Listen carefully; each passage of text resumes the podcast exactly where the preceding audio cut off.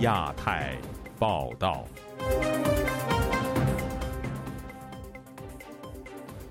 各位听众朋友好，今天是北京时间七月八号星期六，我是韩青。这次节目的主要内容有：美国财长耶伦会晤中国总理李强，美中关系的彩虹出现了吗？中国经济多云转阴，蚂蚁金服被罚巨款后转入常态化监管。本台推出特别报道，纪念七零九大抓捕事件八周年。中国网信办拟定新规，禁止公众匿名发帖。欢迎您收听亚太报道。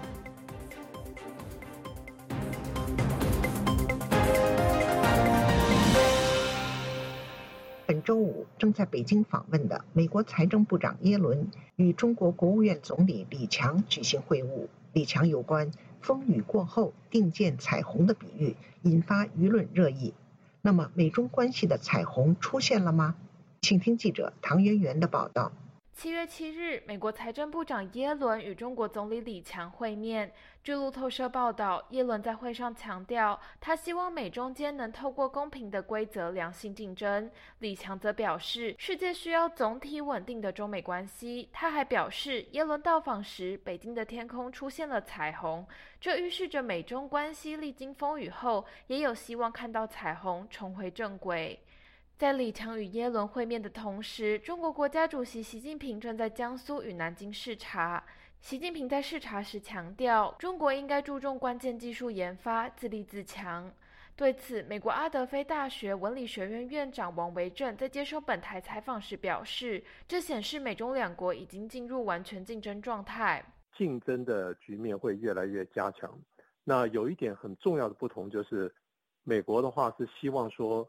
中国能够同意这个华府定义的所谓的竞争的关系，那最主要的话是要定义一些规则，这些规则的话是符合法治，还有符合这个国际组织规范的一些规规则。比如说像中国的话，它有很多非市场的这个障碍，这些非市场障碍的话，完全是取决于国家哈，这个 state actor 它非常的那个随性，没有没有一个这个呃相对来讲是公平的一个竞争环境。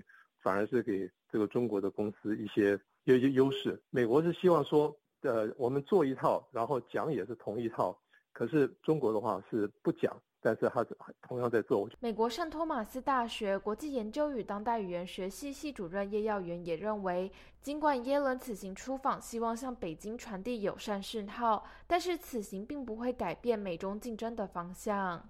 他们谈了很多东西，但是谈不出一个实质的结果嘛。也就是拜登政府现在的态度，其实在竞争这上面他并没有放弃，但是同时间他当然也是认为能合作的地方我们还是可以合作的，不过这个前提是中国必须要跟美国一起配合来做这样的一个合作啊，所以我觉得以目前的形势来看的话，双边的竞争还是远大于合作，而且甚至是能合作的部分也会越来越小。另一方面，路透社周五引述知情人士披露，美国上市公司会计监督委员会在近期已经在香港展开了对中国在美上市公司的会计审查。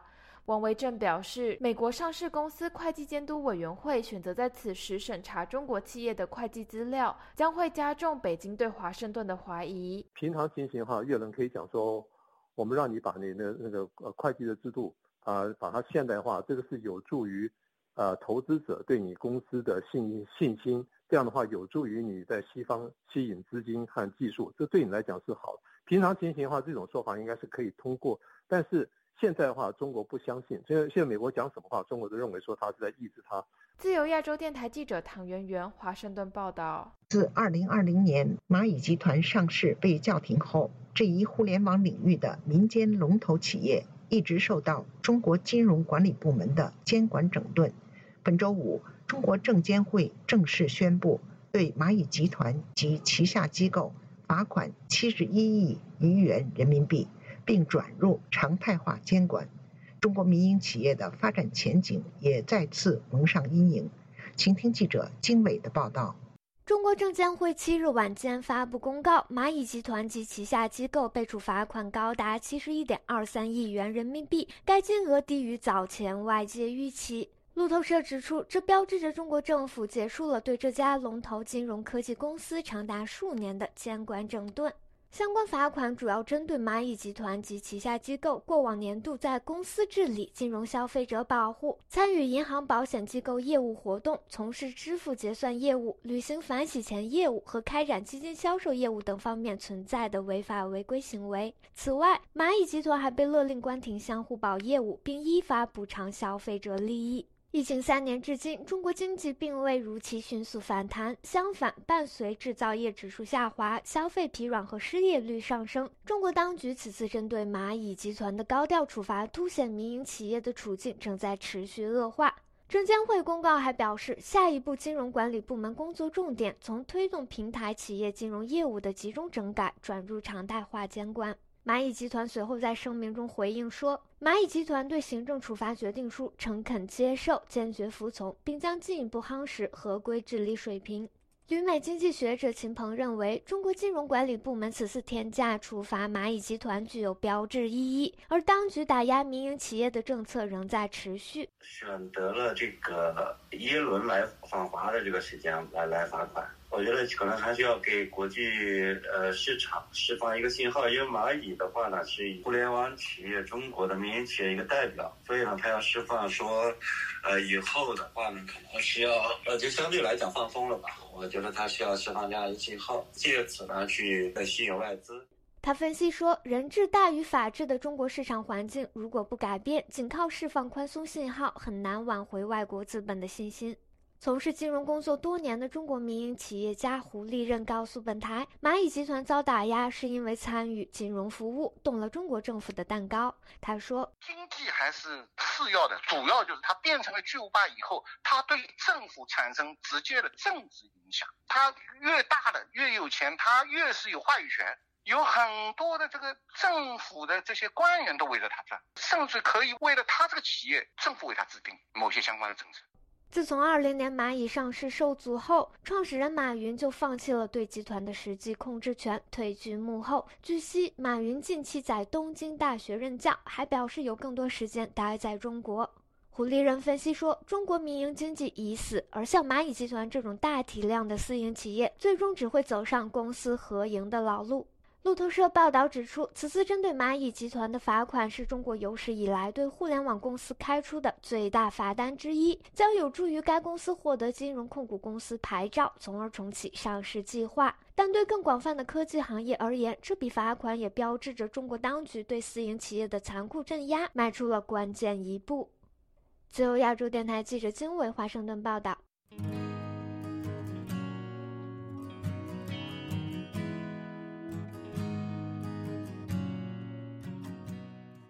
从二零一五年七月九号起，中国政府在全国范围内大规模抓捕了将近三百名人权律师和维权人士等。然而，八年过去了，这些已经获释的律师却面对更大力度的逼迁、边控等压迫，更有律师二次入狱，甚至面临更长的刑期。对于他们和一直被株连的家人而言，七零九的八年抗战至今仍未告终。本台记者李希制作了两集专题，以下先请听上集，由七零九人权律师李和平和王全章诉说他们八年来的经历，请听记者吕希的报道。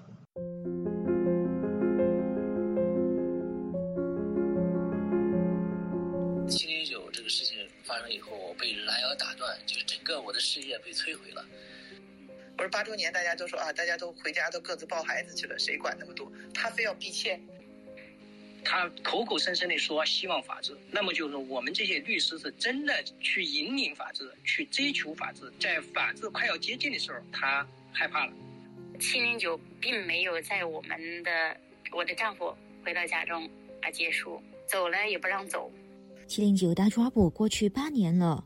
然而，对于被捕律师和一直在抗争的家属而言，七零九事件却仍然像梦魇一样，一直缠绕着他们。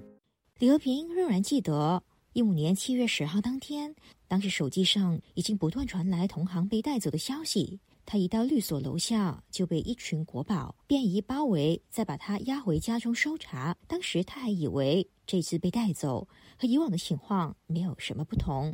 呃，在中国做律师呢，这个风险是一直是存在的，都被抓过，被失踪过。那个时候好像是说还算是挺镇静的吧。不过他没有想到，这一波大抓捕牵连将近三百人，涵盖律师、维权人士、访民、基督徒，甚至家属，范围覆盖全国二十三个省份。在刚开始的那段时间，他不断被蒙头转移地点，这也是不少七零九被捕者的共同经历。而他们一样经历酷刑，被折磨成活死人。我觉得第一恐怖的就是他让你吃药，灌你药，你也不知道吃的是什么药，反正就是具体第一天就让让你吃药，吃很多种药。第二个呢，就是说长期让你站，保持一个站姿。还还有就是说他在里面就是说不让你吃得饱，不让你喝水，还有就是说呢，在看守所里面他给你我给我冻得够呛，整个是一个系统性的酷刑。被捕一年半以后，李和平被天津市检察院控以颠覆国家政权罪。不过他表示，当时负责办案的所有人都知道这是一个冤案，真正主导的是七零九专案组，而整个闭门庭审的过程都被要求严格按照剧本进行。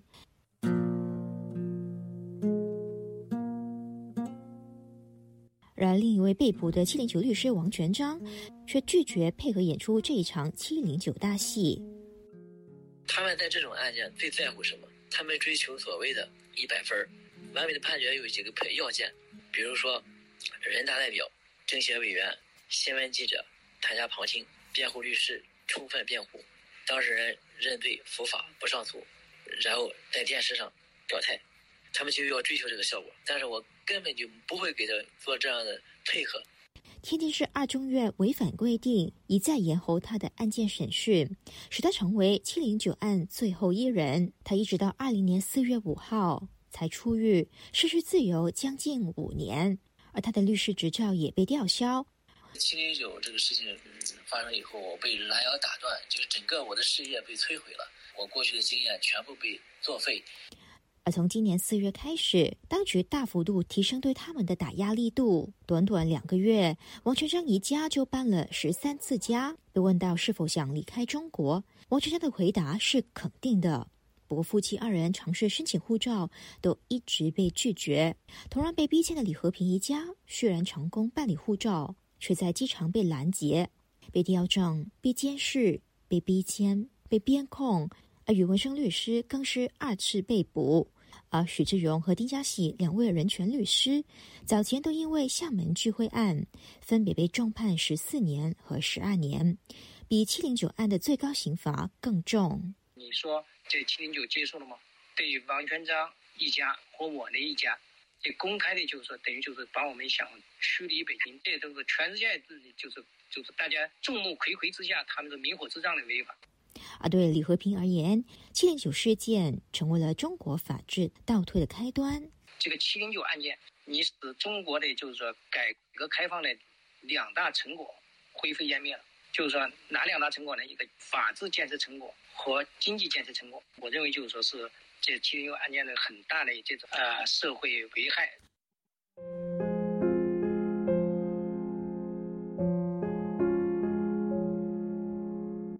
不过，李和平仍然坚信，一个国家要往好的方向发展，法治不可或缺。他引用已故中国律师泰斗张思姿的一句话：“人权才是一个国家最大的面子。”自由亚洲台的记者吕希报道。中国国家互联网信息办公室在七月七号发布了名为《网络暴力信息治理规定》征求意见稿的文件，表示网络信息服务提供者。应当加强对网络社区板块、网络群组的管理，禁止创建以匿名投稿、隔空喊话等名义发布导向不良等内容的话题板块和群组账号。请听记者孙成的报道。曾担任新浪微博内容审核员、现居美国的刘立鹏表示，这份文件存在着定义模糊的问题。他没有非常明确的去说出来具体怎么操作。你像是之前的那些，就如何审核评论的，他会有非常细节的这种，呃，包括他创造出来这些词怎么去定义，在网信办的，哪怕是草拟的那些法规里面都会有说明，这个就比较模糊。目前，中国知名问答网站知乎已在七月七日当天宣布将下线匿名功能。在知乎发布的通知中，表示为保障社区内的良性讨论，知乎已在最新版 APP 中完成匿名功能下线的开发，预计在七月十四日上架各大应用商店。而知乎的匿名功能也会在新旧版本的 APP 端和电脑端正式下线。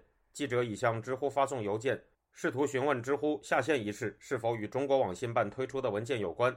但截止到记者发稿时，邮件尚未得到回应。刘立鹏表示，这样的做法实际上并不能防止网暴。而是会助长网暴。他说：“这个其实跟前台显示 IP 完全是一个意思，就是要把你的在前台上的匿名性给禁掉。你要面对的不仅仅是网站的审查人员，不仅仅要面对的网警，你要面对所有的爱国网民，他们随时可以把你揪出来举报到你单位。”中国网信办发布的《网络暴力信息治理规定》征求意见稿表示，该规定所说的网络暴力信息，是指通过网络对个人集中发布的。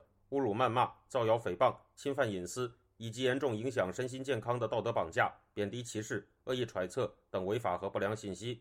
一名出于安全考虑未透露姓名接受本台采访的知乎用户表示，在他看来，下线了知乎的匿名功能会令他更加不敢说话。之前还能对中国的一些负面现象匿名说几句阴阳怪气的话，现在不让人匿名了，只能让人更不敢了，因为害怕被人。更容易查到。现在估计知乎的用户也会流失一批。刘烈鹏表示，实际上在中国，所有人在后台都是多重实名的。他告诉记者，就比方说 IP 地址的实名，很早就有了，尤其是这五六年内吧，他们逐渐完成了手机实名这种电信实名制。所以我们看到最后他们一关，也就是要求所有的社交网络必须得通过手机号验证才能够使用，他就完成了这种多重的一个实名。他也认为，中国网民的隐私泄露问题非常严重，而这样的后果是很容易造成网民互相网暴。尤其是我知道你是谁的话，那我更会倾向于网暴你，举报给你单位。根据中国网信办发布的通知，《网络暴力信息治理规定》征求意见稿的意见反馈截止日期被定在了今年八月六号。记者也已向中国网信办发送邮件，试图询问关于这一意见征求稿的更多详情，但截止到发稿时没有得到回复。自由亚洲电台记者孙成，旧金山报道。中国山东、山西、河南、河北四个省份高考考生众多，一流大学名额竞争激烈。近日，有网友虚拟了一家面向四省的综合性大学，却在网络上引发激辩。相关讨论贴文随即遭当局封杀。请听记者高峰的报道。山东是中国的人口大省，曾在该省一所大学念研究生的孙富贵。对于山东和邻近省份教育资源竞争激烈，体会深切。几个省份人口也确实多，招生从从百分比来说肯定是低的。北京，呃，一个普通孩子我可能进个二幺幺啊，在山东、河南一个普通孩子可能只能进个普通本科。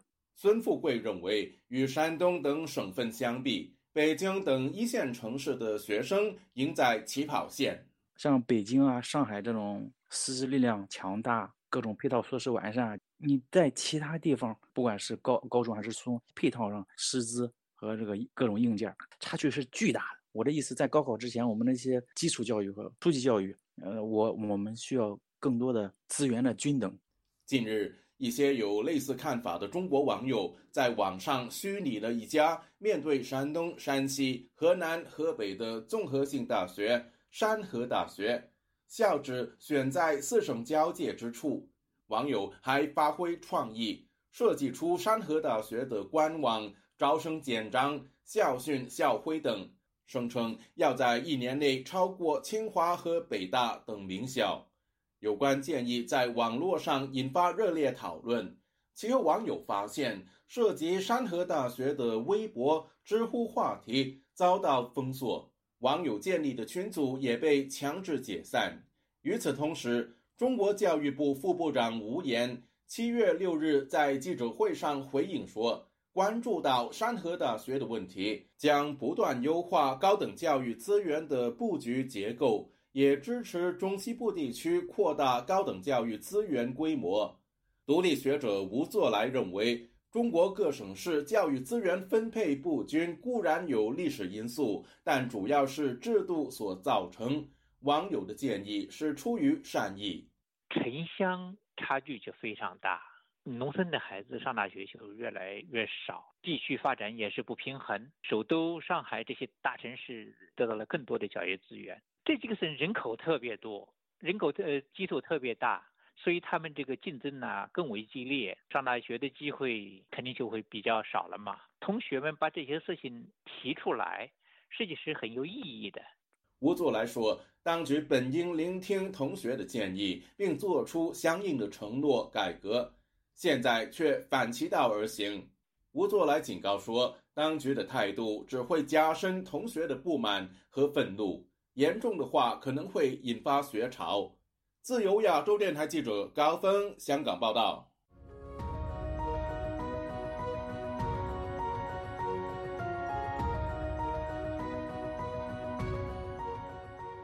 近日，网络流传一则有关北京马驹桥临工市场降薪的消息，引起热议。本台就此查询当地劳务中介，披露，目前不要说工人找不到工作，劳务市场更处于饱和状态。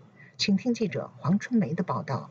经济观察报在马驹桥采访一名临时工李忠，凌晨四点二十分才刚结束十二个小时的快递装卸工作，立刻又来到马驹桥商业街旁的银行门口，希望能提前寻到新一天的工作机会。李忠发现，今年工价经历了一步步下滑，中介们能提供的日结活数量也在缩减。以快递装卸灵活为例，近半个月晚班，也就是十二个小时的工价只有一百七十元，仅仅一年前日常工价还在两百元以上。李忠说，相比疫情期间，现在找活的人太多了，每天一百人中一半以上都找不到活。而且每天如此，所以中介们有恃无恐的报低价。本台致电位于马居处的一处人力资源公司，了解目前零工市场的行情。一天有没有一百八呢？没有，是觉得现在印刷厂白班一百五，夜班一百六。文章里提到，马驹桥劳务市场四十五岁是一道巨大的分界线，劳务中介据此把零工们分流至不同的工作领域。本台进一步询问劳务中介，如果是三十五岁男性求职，是不是能获得工作机会？劳务中介停了几秒，抛出了一个对临时工来说难得的长期工作机会：八个小时二百二，十二个小时二百四。是不是工作很紧啊？也不用说是他们找不到工作，是现在市场处于现在基本饱和状态。当农民工仍在为饭碗挣扎时，近期中国官媒却热衷于宣传西方国家生活困难。新华社说，七分之一英国人吃不饱，美国有百分之二十五的成年人饿肚子，澳大利亚、加拿大也不能幸免。资深评论人士郑旭光在本台《亚洲很想聊》节目中指出，中国的官媒，尤其是新华社，是从宣传部网信办统一安排宣传活动。稿子是经过挑选，字斟句酌。他认为这是官媒在打预防针。连英国那样的国家都有七分之一的人吃不上饭。如果周遭有人因为营养不良饿死，人们心里马上有了缓冲。根本不是说二零二一年脱贫的概念，也不是什么脱贫赤贫的概念，就是饥荒，饥荒正在酝酿。台大政治系名誉教授明居正在节目中指出。当年中共搞人民公社推大跃进，接着就三年大饥荒饿死人。当时媒体的宣传是这样形容：大丰收到不能想象的地步，食物粮食堆得像小山一样，猪养到比牛还要大。在就业、出口、消费都遇阵乏力之际，中国国务院总理李强六日下午主持召开经济形势专家座谈会，指出。中国正处在经济恢复和产业升级关键期，要围绕稳增长、稳就业、防风险等，抓紧实施一批针对性、组合性、协同性强的政策措施。自由亚洲电台记者黄春梅台北报道。去年被法院判处死刑缓期执行的中国正部级官员傅政华，其位于北京的天坛公馆一号楼房产，本周四被挂牌拍卖。该豪宅起拍价近两千万元人民币，比起市场价格要低六百万元，但无人投标。请听记者古婷的报道。此次拍卖的是傅政华其中一套位于北京市崇文区幸福大街的天坛公馆一号楼一单位六零二室，四室两厅，总面积达两百三十六点零七平方米。起拍价为一千九百六十七点三八万元。北京多个房地产中介对该房产给出的市场预估价均在两千五百万元以上。七月六日，红星新闻记者从知情人士处获悉，该房产的原主人系全国政协社会和法制委员会原副主任傅政华。一名房产中介在六日下午告诉记者，目前该房源围观者较多，但第一天还没有人报。报名竞拍。北京一房产中介宋先生周五接受本台采访时说：“傅政华的房子没有人敢买，也不敢住。东城区崇文门那边，这个是金华的位置，是一个贪官污吏住过的，感觉总不如一个正常的房子好吧？还有就是这个你买了那个也都会成为一个关注的一个焦点，有点有个社会地位的人啊，不会去碰这个，属于特殊的情况。”傅政华曾任北京市公安局党委书记、公安部副部长、司法部部长。他还出任中央防范和处置邪教问题领导小组副组长兼六幺零办公室主任，参与了镇压法轮功学员。二零二零年五月起，任全国政协社会和法制委员会副主任。二零二一年十月，因涉嫌严重违纪违法接受调。次年九月，被指控受贿一点一七亿元，并由长春市中级法院判处死刑，缓期两年执行，并没收个人全部财产。江苏宜兴时事评论人士张建平对本台说：“目前房地产市场疲弱，很多人都在降价卖房，而不是买房。有这么多钱的啊人，基本上都是不太干净的人。还有一个呢，就是现在房地产不景气。”对于傅政华被判死缓，这个呢，呃，他被啊受贿罪、啊徇私枉法罪、啊滥用职权罪三罪并罚判，傅政华的房子最后还是会拍出去的。北京业内人士孙先生认为，买家不敢接盘傅政华距离天安门广场仅数公里的豪宅，主要还是担心树大招风。自由亚洲电台记者古婷报道。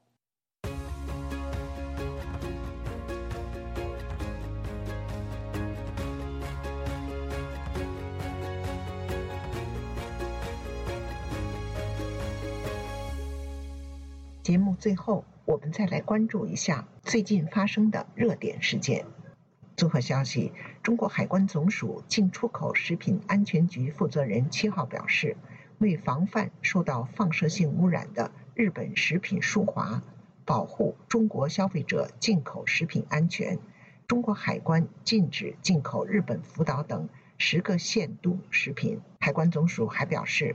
国际原子能机构近日就日本福岛核污染水排海方案发布的综合评估报告，未能充分反映所有参加评估工作各方专家的意见。有关结论未能获得各方专家一致认可。日方在排海的正当性、净化装置的可靠性、监测方案的完善性等方面还存在诸多问题。综合消息，中国外交部发言人汪文斌六号在例行记者会上宣布，应国务院总理李强邀请，所罗门群岛总理索加瓦雷将于七月九号至十五号访问中国，并赴江苏、广东参观访问。